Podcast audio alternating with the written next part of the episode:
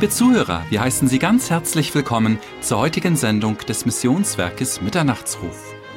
Es spricht jetzt Marcel Malgo zu Ihnen, doch vorher hören Sie die Schriftlesung sowie ein Chorlied der Zionssänger. Möge Gott Sie reich segnen beim Hören dieser Sendung. Ihr Missionswerk Mitternachtsruf.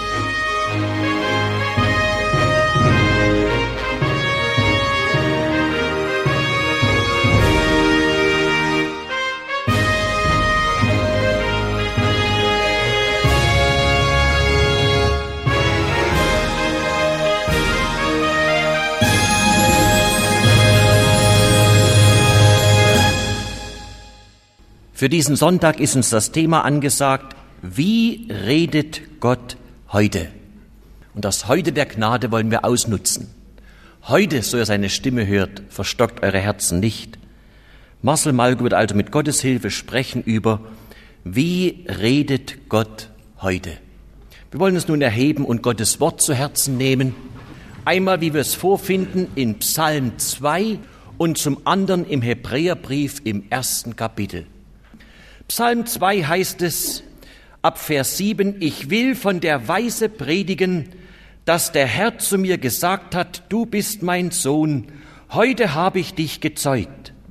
Darum heische von mir, so will ich dir die Nationen zum Erbe geben und der Welt Enden zum Eigentum. Ja, du sollst sie mit einem eisernen Zepter zerschlagen, wie Töpfe sollst du sie zerschmeißen. So lasst euch nun weisen, ihr Könige, Lasst euch züchtigen, ihr Richter auf Erden, dienet dem Herrn mit Furcht und freuet euch mit Zittern. Küsset den Sohn, dass er nicht zürne, und ihr umkommt auf dem Wege, denn sein Zorn wird bald entbrennen. Aber wohl allen, die ihm vertrauen.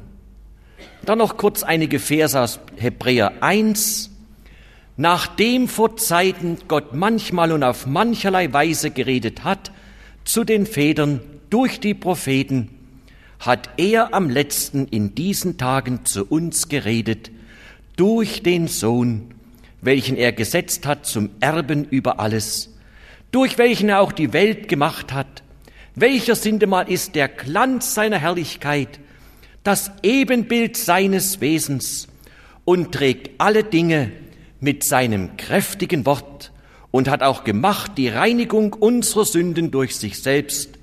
Schließlich hat er sich auch gesetzt zu der Rechten der Majestät in der Höhe.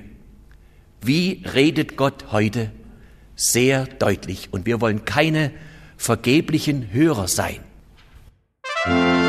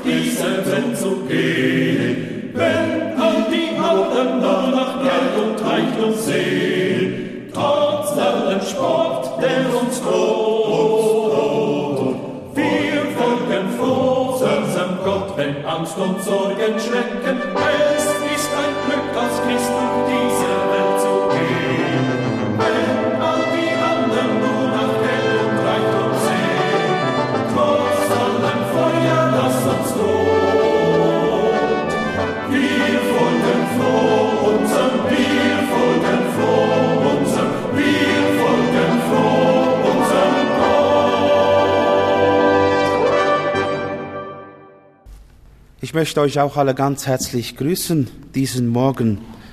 Es lohnt sich wirklich, Gottes Kind zu sein.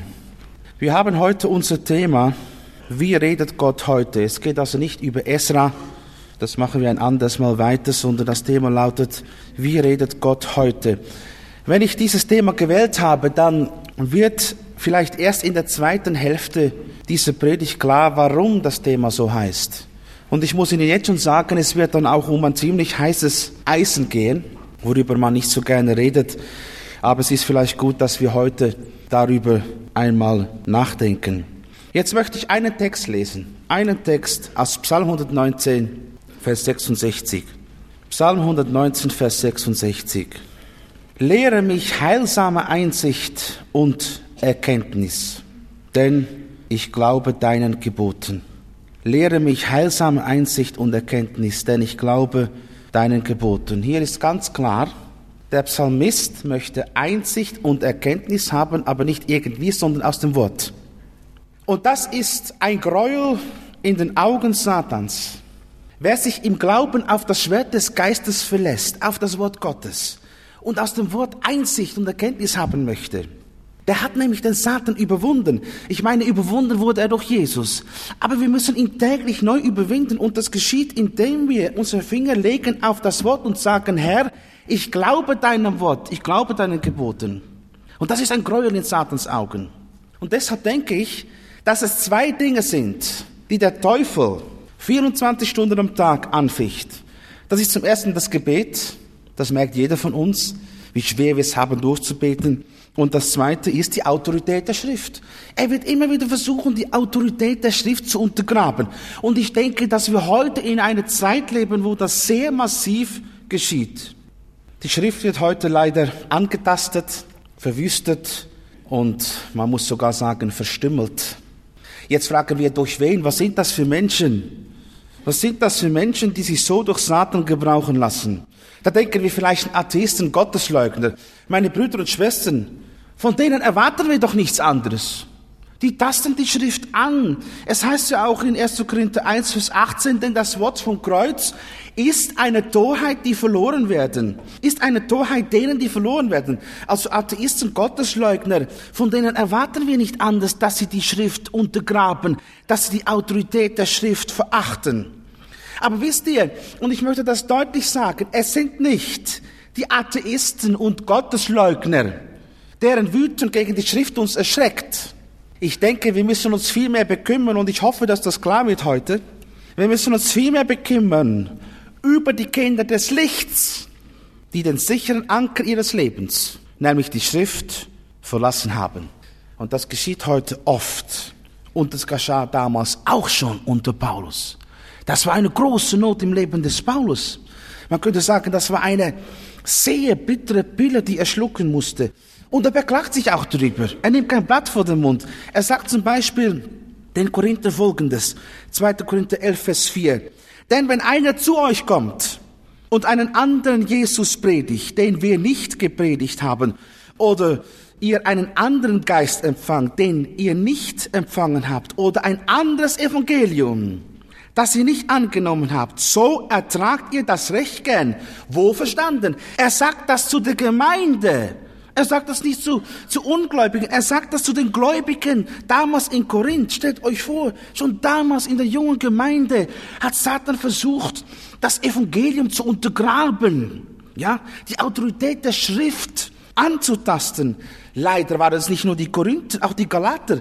Paulus sagt den Galatern in Kapitel 1, 6 und 7 folgendes.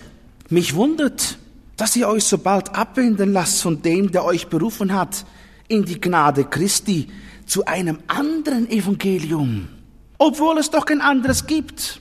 Nur, dass da einige sind, die euch verwirren und wollen das Evangelium Christi verkehren. Und das, meine lieben Geschwister, geschieht bis heute. Und ich denke, es geschieht heute mehr denn je. Satan versucht, die Autorität der Schrift, das Evangelium zu untergraben und die Christen zu verwirren. Frage, Frage. Warum ist so etwas überhaupt möglich? Das heißt, aufgrund von was wenden sich auch heute Gläubige von der Bibel ab? Da müssen wir uns jetzt einfach mal diese Frage gefallen lassen und eine Antwort geben. Ich denke, es gibt hier verschiedene Antworten. Ich nenne eine Antwort. Aufgrund der leider wahren Tatsache, dass der Teufel ein Meister ist im Präparieren und Verkündigen eines anderen Evangeliums, wobei er ganz raffiniert und hinterlistig vorgeht. Wegen diesem Grund gibt es heute in den Gemeinden oft ein falsches Evangelium. Ich denke, die wollten das gar nicht. Aber irgendwie hat sich das eingeschlichen, ja?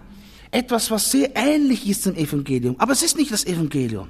Und wisst ihr, der Teufel ist viel raffinierter, wie wir überhaupt es uns vorstellen können. Zum Beispiel benutzt er Worte, die Gott tatsächlich gesagt hat, aber er verdreht sie derart, dass der Sinn ein ganz anderer wird. Klassisches Beispiel, der Sünderfall. 1. Mose 3. Die Schlange. Die Schlange, das war ja der Anfall Satans auf dieses Paar Adam und Eva, die noch von keiner Sünde wusste. Jetzt hört mal die Frage der Schlange. 1. Mose 3, Vers 1. Ja, sollte Gott gesagt haben, ihr sollt nicht essen von allen Bäumen im Garten? Sollte Gott gesagt haben, ihr sollt nicht essen von allen Bäumen im Garten? Hat Gott das gesagt? Nein, er hat das nicht gesagt, sondern er hat gesagt, du darfst essen von allen Bäumen im Garten, aber von dem Baum der Erkenntnis des Guten und Bösen sollst du nicht essen. Also die Worte, die die Schlange damals gewählt hat, das waren wohl Worte, die Gott gesagt hat, aber sie hat sie so umgedreht, dass der Sinn total entstellt wurde. Ein gegenteiliger Sinn. Eine andere, sehr raffinierte Methode des Teufels ist, dass er versucht, und jetzt hört gut zu, das macht er heute, dass er versucht, Wort Gottes gegen Wort Gottes auszuspielen. Also er nimmt ein Wort Gottes aus der Schrift und versucht damit ein anderes Wort Gottes zu entkräften. Oder anders gesagt, er packt seine Lügen ein zwischen die Seiten der Bibel. Und wisst ihr, auf den ersten Blick scheint dann das, was er präsentiert, scheint gar nicht schlecht zu sein. Man denkt, ja, das ist biblisch, das ist Evangelium. Und doch ist es ein falsches Evangelium.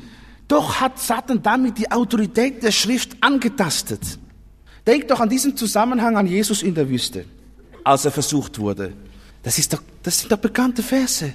Der Teufel hat ihm doch hier nicht irgendwie Sachen gesagt, die völlig abwegig waren. Nein, in der Versuchung des Herrn Jesu in der Wüste, da hat Satan reines, unverfälschtes Wort Gottes zitiert, um damit ein anderes Schriftwort zu entkräften. Wir wissen, als er Jesus mitgenommen hatte auf die Zinne des Tempels, da sagt er folgendes, der Satan, ja? Matthäus 4, Vers 6. Bist du Gottes Sohn? So wirf dich hinab. Denn es steht geschrieben, und jetzt zitiert er die Bibel. Denn es steht geschrieben, er wird seinen Engeln deinetwegen Befehl geben, und sie werden dich auf den Händen tragen, damit du deinen Fuß nicht an einen Stein stößest. Frage, war das die Wahrheit, die Satan hier dem Herrn Jesus äh, brachte, oder war es nicht die Wahrheit?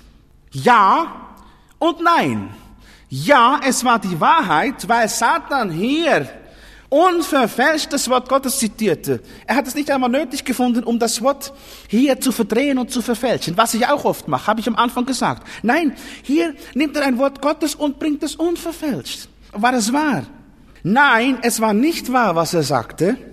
Es war nicht die Wahrheit, weil der Herr, wenn er sich hinabgeworfen hätte, damit ein anderes Wort der Schrift nämlich ein Gebot aus 5. Mose 6, Vers 16 übertreten hätte, wo geschrieben steht, ihr sollt den Herrn, euren Gott, nicht versuchen. Und deshalb, es ist bekannt, ja, deshalb antwortet der Herr dem Teufel gerade mit diesem Wort aus 5. Mose, indem er zu Satan sagt, Satan, wiederum steht geschrieben, Wiederum steht geschrieben, du sollst den Herrn, deinen Gott, nicht versuchen. Also, das hat mich wieder so neu ergriffen. Satan benutzt ein Wort Gottes, um damit ein anderes Schriftwort zu entkräften und Jesus zu einer fehlerhaften Handlung zu verleiten. Stellt euch das vor. Und was denkt ihr? Dass er das nicht mit uns macht? Das macht er auch mit uns. Das macht er heute. Und ich denke, das ist eine Not in, in manchen Gemeinden, auch Familien. Man folgt Jesus nach, man ist gläubig, man ist bekehrt. Man beschäftigt sich mit dem Evangelium und man merkt nicht, dass Satan auf eine fiese Art falsches Evangelium hineingebracht hat. Jawohl, indem er sogar Bibel zitiert. Und doch ist es in der Gesamtschrift gesehen nicht die Wahrheit. Das heißt, gesehen in der ganzen Schrift ist es falsch. Also Jesus sagt hier, Satan, wiederum steht auch geschrieben, du sollst den Herrn, deinen Gott nicht versuchen. Mit anderen Worten, Satan, es stimmt, was du sagst. Ja, du hast richtig zitiert. Aber im Lichte der ganzen Schrift wäre dein Vorschlag, deine Interpretation der Schrift nichts anderes als Gott versuchen und die Schrift antasten. Und so macht es der Teufel bis heute. Er nimmt ein Wort aus der Bibel, um damit den Rest der Schrift zu brechen. Und ich bin kein Pessimist.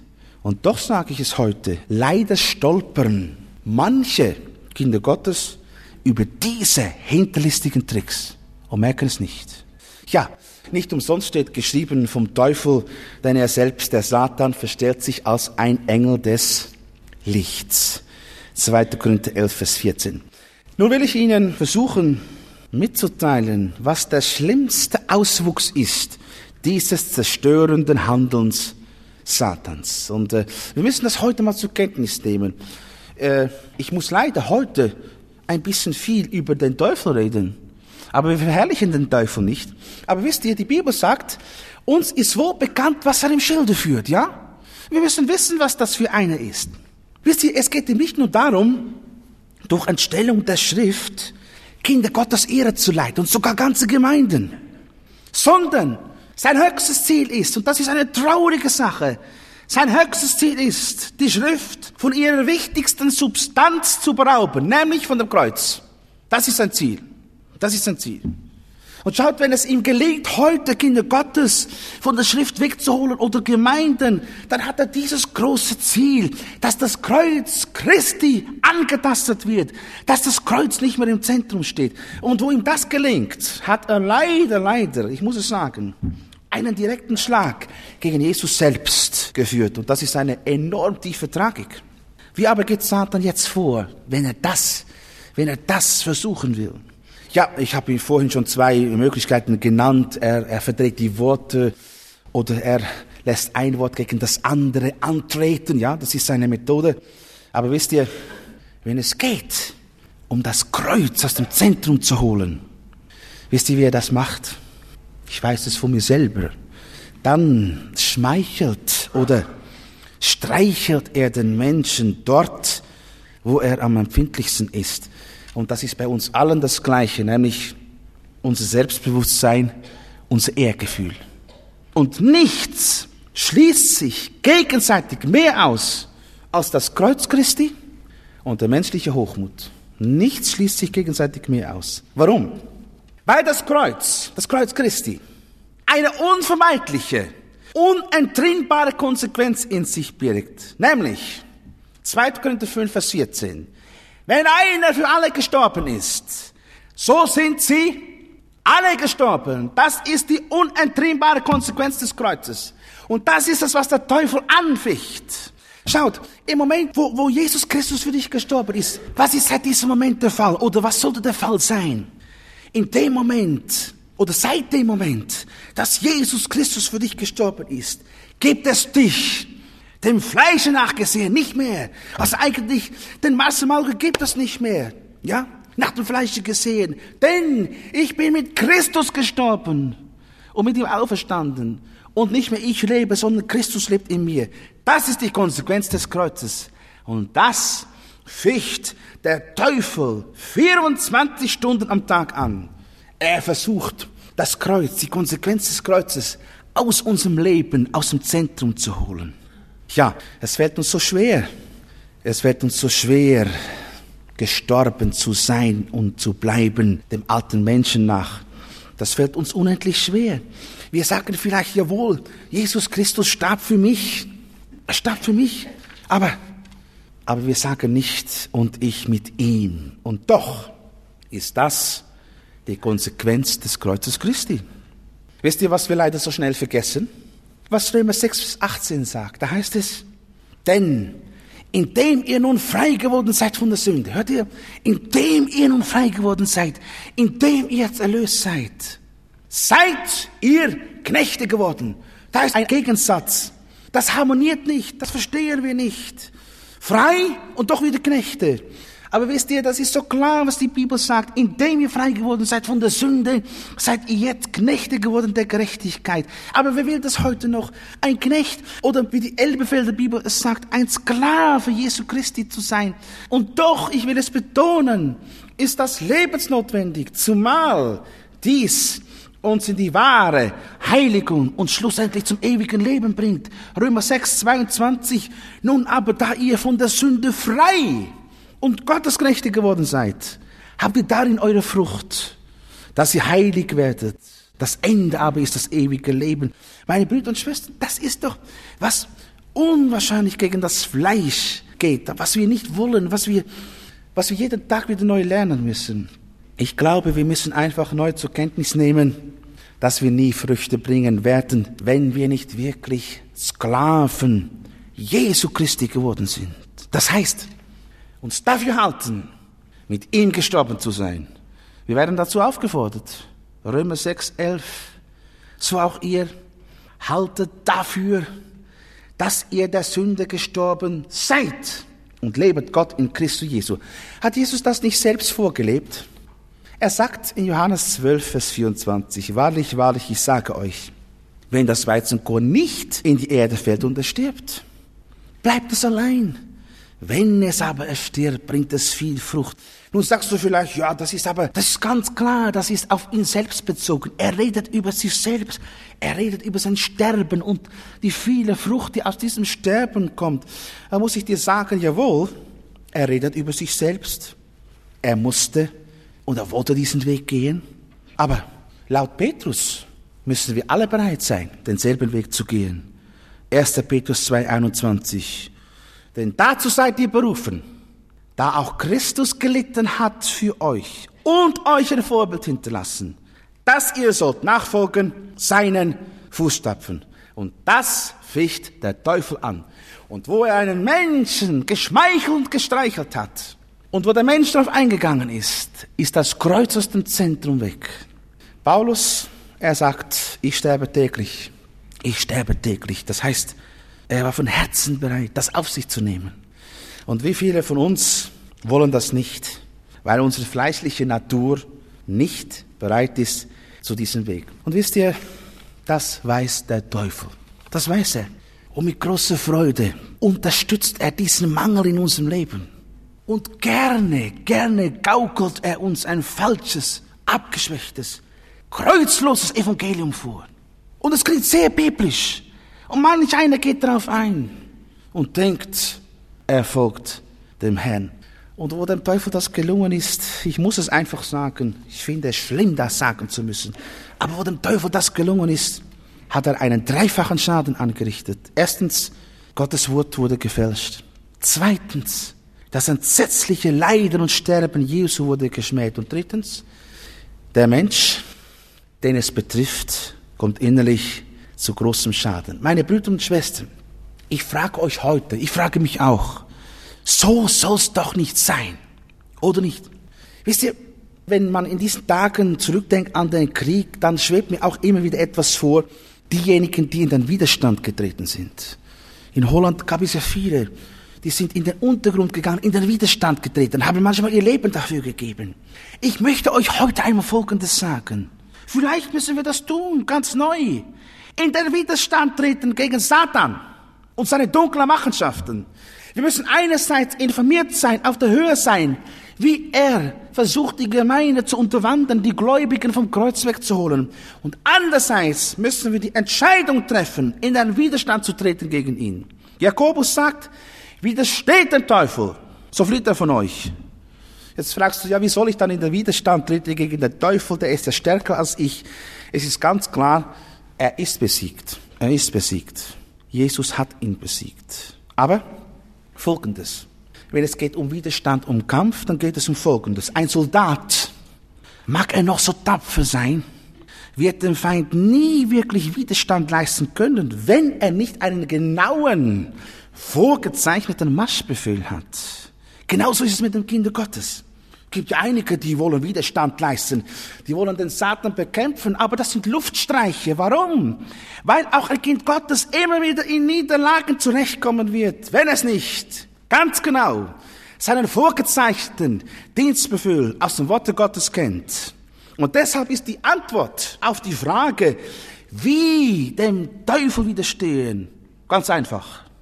Lass das Reden Gottes, so wie er heute redet, die einzige Autorität in deinem Leben sein. Lass es nicht zu, dass dir noch anderes sogenanntes Reden Gottes angeboten wird. Und in dieser Zeit leben wir, wo das massenhaft geschieht.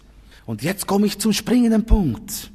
Denn ein abgeschwächtes, kreuzloses Evangelium wird immer dann von einem Menschen angenommen, wenn er sich vom einzigen wahren Reden Gottes, so wie er eben heute redet, nämlich von der Bibel, abgewendet hat. Und vielleicht müssen wir diesbezüglich heute wieder neu erkennen, dass Satan leider, leider die Bibel gut kennt, vielleicht besser als wir, und dass er aus dieser Kenntnis heraus versucht, mit Bibelworten, als ob sie von Gott kämen, mit Bibelworten Kinder Gottes am Kreuz vorbeizuführen. Deshalb sage ich, wie bekämpfst du ihn? Indem du von Herzen das Reden Gottes, wie er heute redet, nämlich durch das Wort, festhältst und keinem anderen Geist glaubst. So, jetzt kommt das heiße Eisen, das aktuelle Beispiel das wir ja hier in unserer Zeit haben und das auch schon früher natürlich der Fall war, aber ich denke, heute ist das wirklich ein Problem. Es gibt nämlich heute im christlichen Lager eine Sache, die die Gemüter immer wieder erhitzt, nämlich die Aufforderung des Paulus in 1. Korinther 14, Vers 1 zu weissagen. Kennt ihr den Text? Das ist ein heißes Eisen. Also, ich lese es vor. 1. Korinther 14, Vers 1, da sagt Paulus, strebt nach der Liebe Bemüht euch um die Gaben des Geistes, am meisten aber um die Gabe der prophetischen Rede. Und wenn man die Elberfelder Bibel liest, die sagt es so, strebt nach der Liebe, eifert nach den geistlichen Gaben, besonders aber, dass ihr weissagt.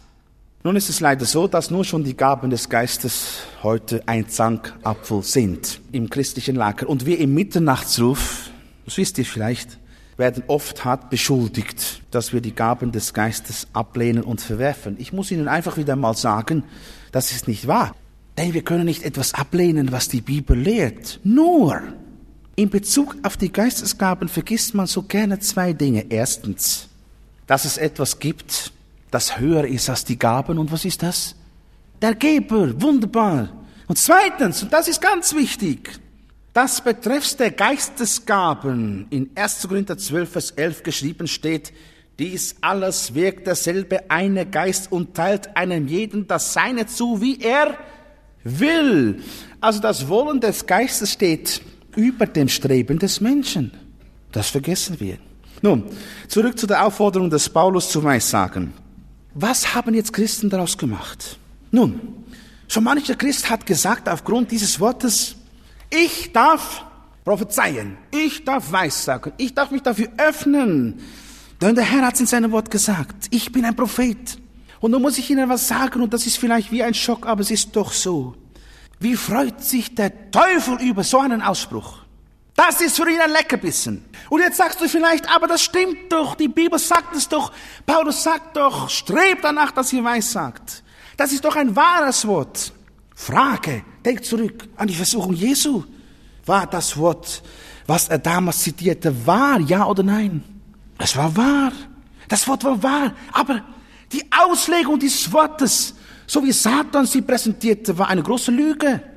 Und schaut, so ist es genau mit diesem Wort hier. 1. Korinther 14, Vers 1. Bemüht euch um die Gabe der prophetischen Rede oder bemüht euch, dass ihr weissagt.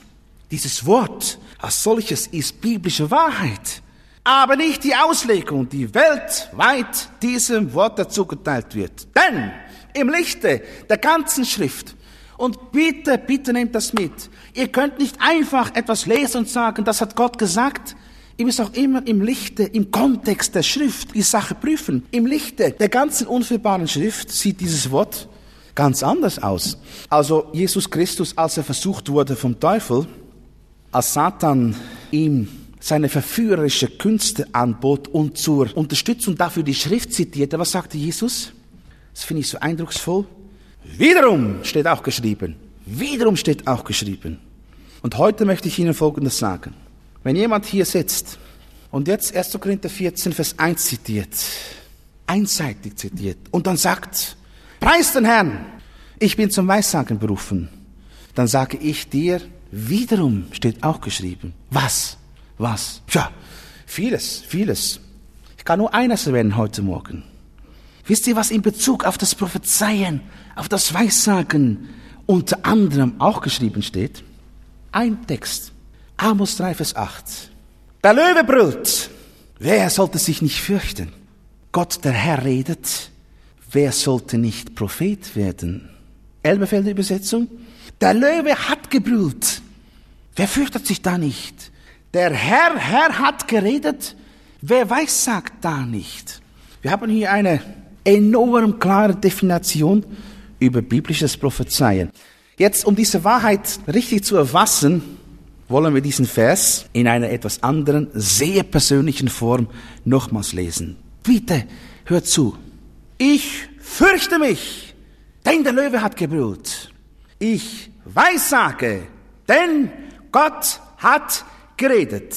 Vielleicht versteht es der eine oder andere, was ich damit meine. Ich will es erklären.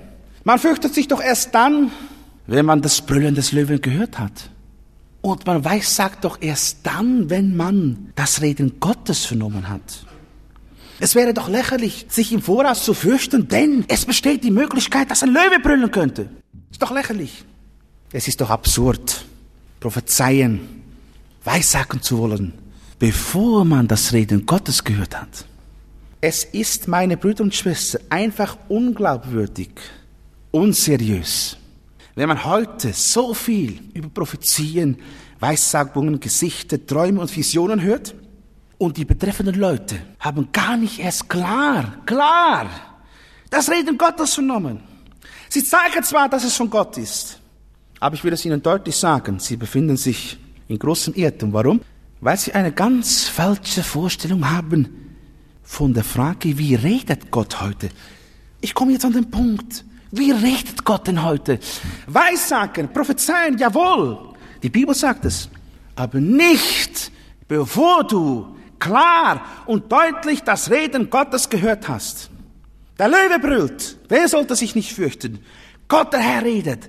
Wer sollte dann nicht prophezeien? Ist das klar?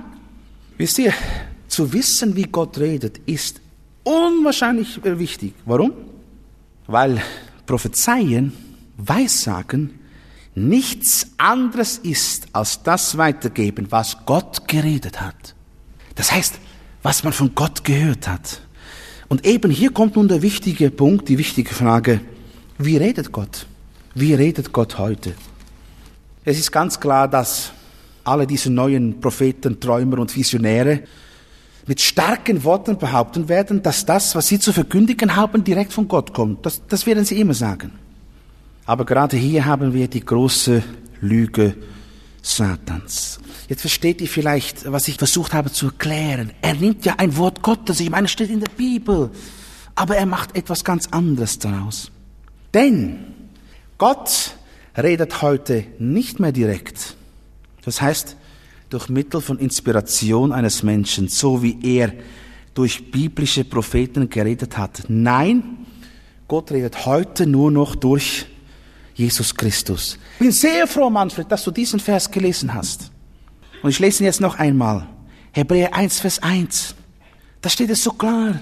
Nachdem Gott vielfältig und auf vielerlei Weise ehemals zu den Vätern geredet hat in den Propheten, hat er am Ende dieser Tage zu uns geredet im Sohn, den er zum Erben aller Dinge eingesetzt hat, durch den er auch die Welten gemacht hat. Hört ihr? Ehemals in den Propheten. Das war so. Am Ende dieser Tage im Sohn. Ehemals in den Propheten, das heißt, alle Propheten des Alten und Neuen Testamentes, auch im Neuen gab es Propheten, sind direkte Sprachrohre Gottes gewesen. Und zwar im Sinne von Jeremia 7,25, wo der Herr sagt, von dem Tag an, da eure Väter aus dem Land Ägypten auszogen, bis auf diesen Tag habe ich alle meine Knechte, die Propheten zu euch gesandt, täglich früh mich aufmachend und sendend. Das ist geschehen. Das hat Gott getan. Wie wir gelesen haben, nachdem Gott vielfältig auf vielerlei Weise ehemals zu den Vätern geredet hat in den Propheten. Aber jetzt am Ende dieser Tage, und das muss man gar nicht erklären, es heißt am Ende dieser Tage, redet Gott nur noch durch den Sohn. Das heißt, die Zeit der Propheten ist vorbei. Jetzt will ich das erklären. Wenn wir jetzt ganz genau zur Kenntnis nehmen, wie der Hebräerbrief das jetzt ansagt, eben wie er uns ansagt, dass in den letzten Tagen nur noch der Sohn reden wird, das heißt Gott durch den Sohn, wenn wir das jetzt genau wörtlich zur Kenntnis nehmen, da muss etwas klar werden. Ich lese es noch einmal, Hebräer 1, Vers 1, da heißt es, nachdem Gott vielfältig und auf vielerlei Weise ehemals zu den Vätern geredet hat in den Propheten, hat er am Ende dieser Tage zu uns geredet im Sohn, und jetzt, jetzt hört, den er zum Erben aller Dinge eingesetzt hat. Zum Erben aller Dinge. Damit ist er doch zwangsläufig auch der Erbe aller Propheten des Neuen und des Alten Testamentes. Mit anderen Worten, als Jesus kam, war die Zeit der Propheten zu Ende. Und wisst ihr, wie uns das auch klar wird, wenn wir Folgendes bedenken. Ganz allgemein gesehen ist doch die Botschaft aller biblischen Propheten, vom ersten bis zum letzten, ist die Botschaft ein großes Thema. Das heißt, die Botschaft aller biblischen Propheten enthält ein großes Thema, nämlich der Heilsplan in Jesus Christus. Natürlich, nicht alle Propheten haben in direkter Weise darüber geredet. Aber gesamthaft gesehen waren sie alle jeder in seiner Art, jeder in seiner Botschaft, jeder an seinem Platz daran beteiligt, an diesem einen großen Thema. Der Gedanke Gottes vor Grundlegung der Welt gefasst, dass er Jesus Christus senden wird zur Erlösung der Menschheit. Das war die Botschaft der Propheten. Ein Beweis aus der Schrift. Als Petrus im Hause des Cornelius war, zu Caesarea, und der ganzen dort versammelten Hausgemeinde das Evangelium verkündigte, da macht er Ganz klar folgende Aussage. Apostelgeschichte 1043. Von diesem, er redet über Jesus, von diesen bezeugen alle Propheten, dass durch seinen Namen alle, die an ihn glauben, Vergebung der Sünden empfangen sollen. Also, laut Petrus sprachen alle Propheten, direkt oder indirekt, über dieses Thema. Und in diesem Sinne arbeiteten sie alle mit, die Propheten, jahrhundertelang an der Herstellung des großen Mosaikes Gottes, das an dem Tag, als das Lamm Gottes starb auf Golgatha, vollendet wurde. Und seit Golgatha können wir klar erkennen, was dieses Mosaik Gottes, dessen Herstellung direkt nach dem Sündenfall begann, was dieses Mosaik Gottes darstellte, nämlich Gottes Plan der Erlösung der Menschheit. Und wie gesagt, alle Propheten, sowohl des Alten und Neuen Testamentes, waren direkt oder indirekt daran beteiligt. Und dann kam Golgatha. Und auf Golgatha wurde dieses Mosaik vollendet. Mit anderen Worten, die Arbeit der Propheten Gottes war zu Ende. Denn der Inhalt, das Thema ihrer jahrhundertelangen Arbeit war nun gekommen. Und es begann ein neuer Zeitabschnitt. Und sie, die Propheten, durften abtreten. Und er, der Inhalt ihrer Botschaft, trat an ihre Stelle und wurde ihr Erbe. Und deshalb sagt eben der Hebräerbrief, nachdem Gott vielfältig und auf vielerlei Weise ehemals zu den Vätern geredet hat in den Propheten, hat er am Ende dieser Tage zu uns geredet im Sohn. Und durch den Sohn redet er bis heute. Wie redet Gott heute? Im Sohn, durch den Sohn. Und wir sollten unbedingt auf ihn hören. Denn der Vater selbst hat vom Himmel her gerufen, Markus 9, Vers 7, Das ist mein lieber Sohn. Den sollt ihr hören. Nichts und niemand anderes. Jetzt zwingt sich noch eine Frage auf. Wenn der Vater heute nur noch durch den Sohn redet und wir ihn hören müssen, wie redet denn der Sohn? Wie redet er? Wie redet er zu uns? Ja, ich denke, das ist klar. Aber vielleicht, dass ich es einmal auf eine andere Art sagen darf.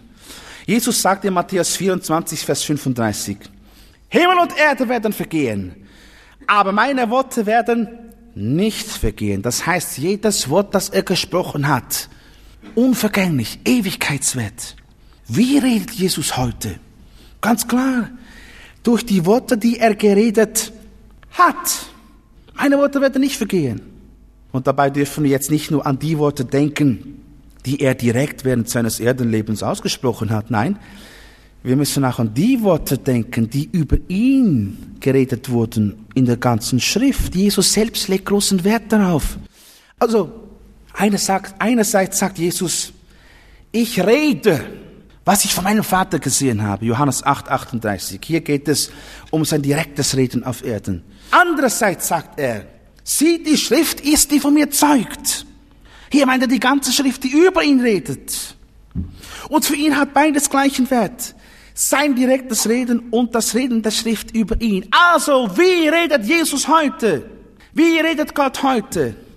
Durch die Worte, die Jesus geredet hat und auch durch die Worte, die in den Schriften über ihn geredet wurden. Und die ganze Schrift hat doch ein Ziel und ein Thema, Jesus Christus. Jesus redet also durch die ganze, durch Gott eingegebene und inspirierte Bibel, denn sie redet über Jesus und in ihr redet Jesus. Und nicht zuletzt deshalb trägt er in Offenbarung 1930, 19 Vers 13 einen sehr bedeutsamen Namen. Ist das euch schon mal aufgefallen? Und er, Jesus, wird angetan mit einem Gewand, das mit Blut getränkt war. Und sein Name ist das Wort Gottes. Sein Name ist das Wort Gottes. Und nicht zuletzt heißt es auch darum, Johannes 1, das Wort war bei Gott. Und das Wort war Gott, Jesus. Und das Wort wurde Fleisch und wohnte unter uns. Und wir haben seine Herrlichkeit gesehen. Die Herrlichkeit des eingeborenen Sohnes. Wisst ihr, es ist, es ist so einfach. Wie redet Gott heute? Wie redet Jesus? Oh, Jesus Christus ist das Fleisch gewordene Wort.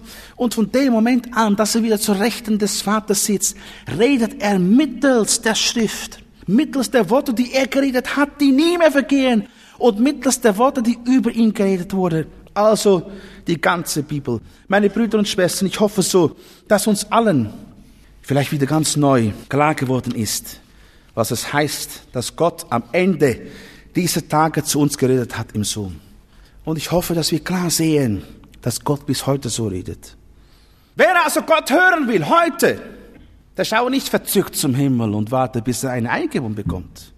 Der höre, was der Sohn sagt, in der Schrift und durch die Schrift. Und jetzt folgendes.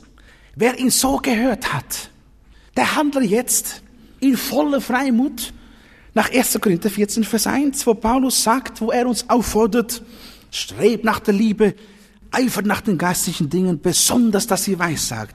Also, wer Gott so gehört hat, wer Jesus so gehört hat, aus dem Wort, der strebe danach, dass er weissagen kann. Aber bedenke, deine Lippen sind gebunden. Du kannst es nicht einfach darauf losreden und sagen, so spricht der Herr. Warum? Nochmals, Amos 3, Vers 8. Der Löwe hat gebrüllt, Wer fürchtet sich da nicht? Der Herr hat geredet. Wer weiß, sagt er nicht. Anders gesagt, ich weiß, sage, nachdem ich den Herrn gehört habe. Ich denke, und das hat mein Vater manchmal hier gesagt, das ist auch die Bedeutung des deutschen Wortes Weissagen. Ich sage, was ich weiß. Ja? Und wisst ihr, wie herrlich ist es, wenn wir auf diese Art, aufgrund des Wortes Gottes, aufgrund, dass ich Gott gehört habe, weissagen, prophezeien darf, was die Zukunft uns bringt. Und deshalb sagt Petrus doch, 2. Petrus 1, Vers 19, und wir haben desto fester was? Das prophetische Wort, nicht einen erleuchteten Geist. Nein, das prophetische Wort haben wir und ihr tut gut daran, dass ihr darauf achtet als auf ein Licht dass das scheint an einem dunklen Ort, bis der Tag anbreche. Und wisst ihr, gerade das ist es, was eben die neumodischen Propheten nicht wollen. Das heißt, sie wollen nicht aufgrund des prophetischen Wortes über die Zukunft reden, sondern lieber aus ihrem, Entschuldigung, dass ich es so formuliere, aus ihrem eingebildeten, fleischlichen Wesen her Aussagen tun, die nicht von Gott kommen. In Holland gibt es das ganz viel. Ich habe Prophezien bekommen in Holland. So spricht der Herr. Kaum zu glauben. Aber der Herr spricht durch den Sohn. Gott spricht durch den Sohn. Und der Sohn redet aus dem Wort. Und wisst ihr, wer das nicht will, wer eben selber irgendwie da Eingebungen bekommen will. Und ich komme zurück am Anfang unserer Predigt. Bei dem ist das Kreuz aus dem Leben entfernt worden. Denn sobald der Mensch sich nicht mehr unter das Wort stellt, sondern eigenen fleischlichen Eingebungen folgt, wird er nicht mehr gerichtet. Er wird nicht mehr gerichtet. Das heißt, es ist keine Instanz mehr da, die ihn beurteilt. Und die Bibel sagt in 1. Korinther 11, wenn wir uns selber richteten, so würden wir nicht gerichtet. Wenn wir aber vom Herrn gerichtet werden, so werden wir gezüchtigt, damit wir nicht samt der Welt verdammt werden. Ich habe solche Prophezien gelesen. Die tollsten Sachen. Von Gericht ist keine Rede mehr. In Holland war ein charismatischer Prediger, der ist sehr bekannt, der hat vor einigen Jahren gesagt, und ganz Holland hat es gehört, wir leben in der Zeit der weltweiten Erweckung. Und dann kam eine Prophezie, was alles geschehen wird. Jeder, der von Herzen die Bibel liest, konnte feststellen, das ist eine Lüge. Meine Brüder und Schwestern, Menschen, die diesen Weg gehen, vielleicht sind sie hier, die sind durch den Teufel gestreichelt worden. Geschmeichelt. Der Teufel hat dir gesagt, es steht geschrieben, strebe danach, dass du weiß sagst. Aber ich sage dir, wiederum steht geschrieben. Und nochmals, was ich am Anfang gesagt habe, nichts schließt sich gegenseitig mehr aus als das Kreuz und der menschliche Hochmut. Ich frage uns deshalb alle eindringlich, wollen wir nicht ganz neu beginnen, nur noch das Reden des Sohnes, der durch die Bibel redet, als das einzige direkte Reden Gottes zu akzeptieren? Wisst ihr, welche Zeit wir heute leben? Paulus hat darüber etwas gesagt, 2 Timotheus 4, Vers 3. Denn es wird eine Zeit kommen, und die Zeit ist gekommen. Es wird eine Zeit kommen, dass sie die heilsame Lehre nicht ertragen werden, sondern nach ihren eigenen Gelüsten werden sie sich selbst Lehrer aufladen, nach denen ihnen die Ohren jucken. Und heute haben wir solche Lehrer und leider folgen ihnen nicht wenige. Aber der Herr sucht heute nach solchen, und ich komme zurück zu unserem ersten Text, die von Herzen Psalm 119, Vers 66 beten, nämlich, lehre mich heilsame Einsicht und Erkenntnis, denn ich glaube deinen Geboten. Anders gesagt, Herr, gib mir Einsicht und Erkenntnis aus deinem Wort. So redet Gott heute. Amen.